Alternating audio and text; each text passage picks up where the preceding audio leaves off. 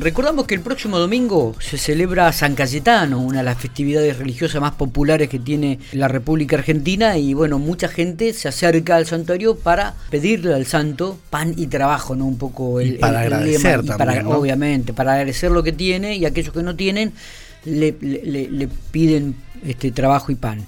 Eh, en relación a este tema, estamos en diálogo con el padre Fabián Mondini, responsable de la capilla San Cayetano aquí de la ciudad General Pico, como para conocer algún detalle de lo que va a ser la festividad de este, de, este fin de semana, ¿no?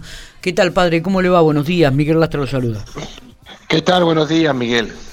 ¿Cómo estamos? ¿Bien? Muy bien, gracias a Dios, muy bien. Bueno, preparando las actividades para el domingo, ¿cómo, ¿qué, es lo que se puede saber? Sí, sí, toda la semana, toda esta semana ya desde el lunes estamos preparándonos para el domingo, que es la fiesta de San Cayetano, el santo más popular en la Argentina. Totalmente. Así que como todos los años, y bueno, y este año, si bien eh, es muy particular porque estamos ya saliendo de la pandemia, ¿no? Los últimos dos años fueron con muchas restricciones, sobre todo el 20, así que y cae domingo, así que la expectativa es eh, de que la gente va, digamos, a ir mucho, ¿no? Totalmente. Eh, esperemos que acompañe el clima, que está medio ahí, para el domingo no está del todo lindo, lindo, pero bueno, eh, habrá un clima interior en el corazón de la gente que será seguramente mucho más soleado que, que el domingo. Totalmente, dice el pronóstico que anuncia lluvia, pero esperemos que no, la gente va a pedir por, por su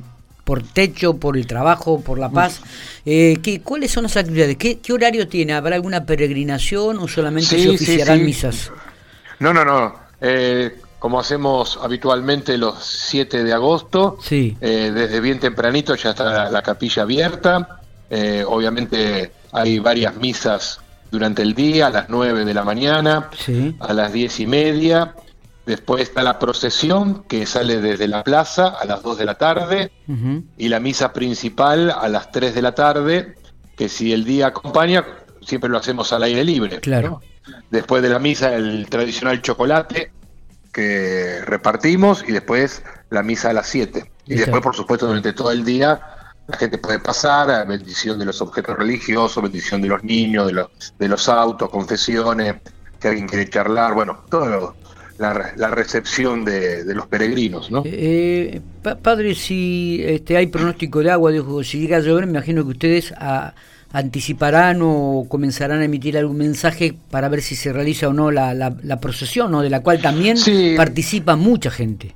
Sí, la procesión habitualmente, eh, si la lluvia es ya no ha pasado, en el, no me acuerdo si fue en el 16 o en el 17, eh, que hubo una, una llovizna muy suave, como una garúa y se hizo, ¿no? Salvo que sea una, una cosa torrencial. Claro, está bien, perfecto. Eh, parecería ser, por el pronóstico, por uno ve, como fue el otro fin de semana, no este que pasó, sino el otro que fueron que por ahí garuó un poquito, después paró. Una llovina intermitente y por ahí. Claro, y que estuvo medio feo el día. Está bien. Pero bueno, esperemos que vaya para la noche la lluvia. Teniendo en cuenta la, realidad que estamos viviendo en, el país, en, la sociedad, en la provincia, en la ciudad de General Pico, digo, eh, ¿hay algún lema, eh, alguna lectura que, que hacen ustedes al respecto para este, para este año 2022? Sí, a ver, nosotros siempre el lema de este año precisamente apunta a la esperanza, ¿no? Es una, una palabra de Jesús que está en, el Evangelio de Mateo que dice, ustedes son la sal de la tierra, ¿no? Eh, es una Jesús alienta en medio de las adversidades a darle gusto ¿no? a la vida, ¿no? como un signo de esperanza. Y yo creo que este año más que nunca, de hecho todos los años eh, trato de que los lemas sean esperanzadores, ¿no? porque desgraciadamente nuestra realidad eh, de hace décadas venimos eh, con situaciones difíciles. Me parece que nunca podríamos levantar la cabeza del todo, ¿no? Entonces, poner siempre un lema que aliente, ¿no? Ya la gente tiene bastantes padecimientos, no solo económicos, sino también eh, como toda familia, ¿no? Hay un montón de familias con problemas de salud grave, crisis matrimoniales o familiares, tantas cosas eh, que siempre eh, tratamos desde nuestra comunidad de dar una palabra de esperanza para que la gente se pueda fortalecer y enfrentar las adversidades que le toca atravesar, ¿no? Por eso ustedes son la sal de la tierra, ¿no? Bueno, un cristiano tiene que poner todo lo mejor para poder salir adelante y alentar a los que vienen como más golpeados por la realidad.